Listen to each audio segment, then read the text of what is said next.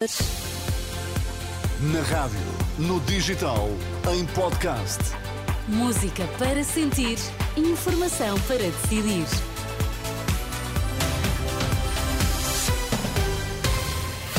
Notícias à uma com a Filipa Ribeiro para já os destaques. Boa tarde, Filipa. Olá, boa tarde, Miriam. Mau tempo cancela desfile de carnaval em Elvas, Olé e Sesimbra. Primeiro-ministro de Israel confirma invasão a Rafah e pede aos civis que deixem a região.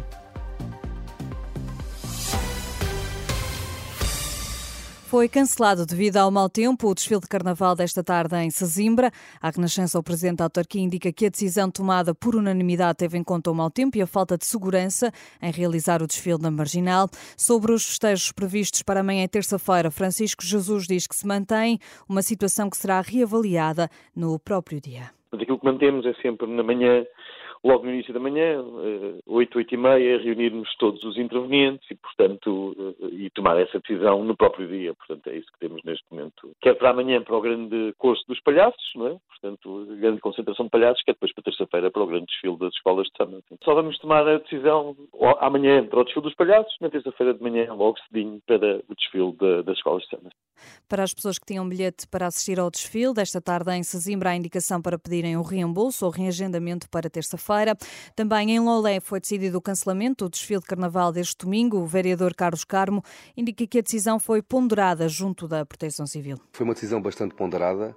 Durante o dia de ontem tivemos, eh, de facto, a consultar diversas eh, entidades, Proteção Civil, IPMA, Uh, também as plataformas que existem que permite ter uma previsão da meteorologia, uh, também um consultor que temos nessa área também da, da, climatologia e perceber que de facto as condições não estariam reunidas.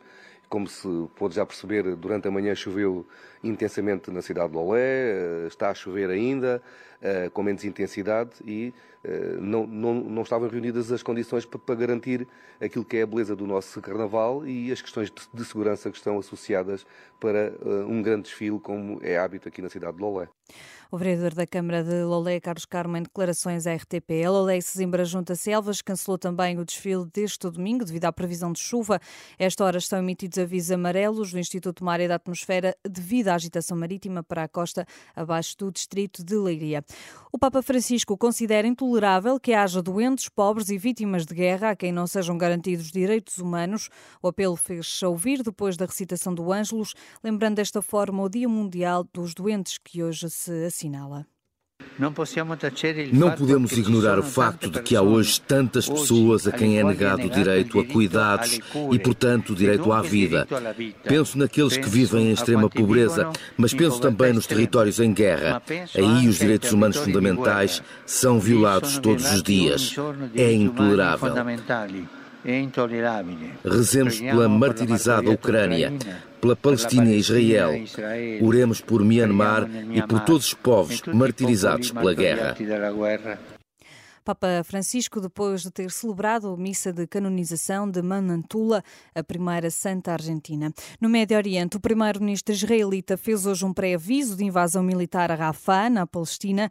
Netanyahu fala de uma incursão para acabar com os batalhões do Hamas. O primeiro-ministro israelita promete passagem segura para civis e apela a que a população de Rafah deixe a região. Na resposta, o Hamas alerta que a eventual ofensiva terrestre irá destruir as negociações para a libertação de reféns. O presidente da Conferência Episcopal Portuguesa reconhece que foi importante conhecer a realidade dos abusos sexuais no âmbito da Igreja, reconhecer erros e pedir perdão às vítimas. Foi o que disse Dom José Ornelas numa declaração escrita prestada à agência Lusa a poucos dias de assinalar um ano da divulgação do relatório da Comissão Independente formada por iniciativa da Igreja para perceber a dimensão do problema em Portugal. O movimento Ação Ética alerta para as dificuldades no acesso à saúde. Em entrevista à Renascença à agência Eclésia, o médico cardiologista Vitor Gil afirma que as listas de espera são demasiado longas e alerta para os riscos elevados caso muitos portugueses deixem de ter sistemas seguros. Para nós é absolutamente indiferente se os Estados têm exclusividade disso ou não têm exclusividade disso. E, pelo contrário, a procura de sinergias, a procura de complementariedade, a procura da tal subsidiariedade parece-nos importante porque não nos podemos esquecer de coisas como Neste momento, mais de 4 milhões de portugueses têm subsistemas ou têm sistemas de seguros. Sim. Se de repente esses 4 milhões e tal, calculo seja quase 4 milhões e meio, chegassem, aterrassem todos num serviço público absolutamente estatizado, se calhar afogavam ainda mais do que está. A entrevista ao médico cardiologista Vitor Gil, do Movimento Ação Ética, está já disponível em rr.pt.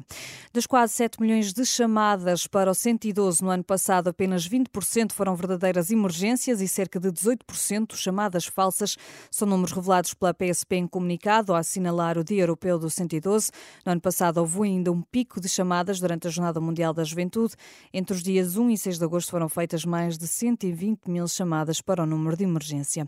No desporto, Sérgio Conceição espera um jogo difícil amanhã em casa do Aroca. Na antevisão, o treinador do Futebol Clube do Porto reconhece que a dificuldade aumenta à medida que o campeonato avança. Eu acho que o campeonato e todos os jogos são, são difíceis. Uh, obviamente que à medida que se vai caminhando para o, para o fim, iniciamos a segunda volta e começamos na fase descendente do campeonato, as coisas começam uh, não só a nível de pontos, como uh, a disputa desses próprios pontos é, é cada vez mais difícil, sem dúvida.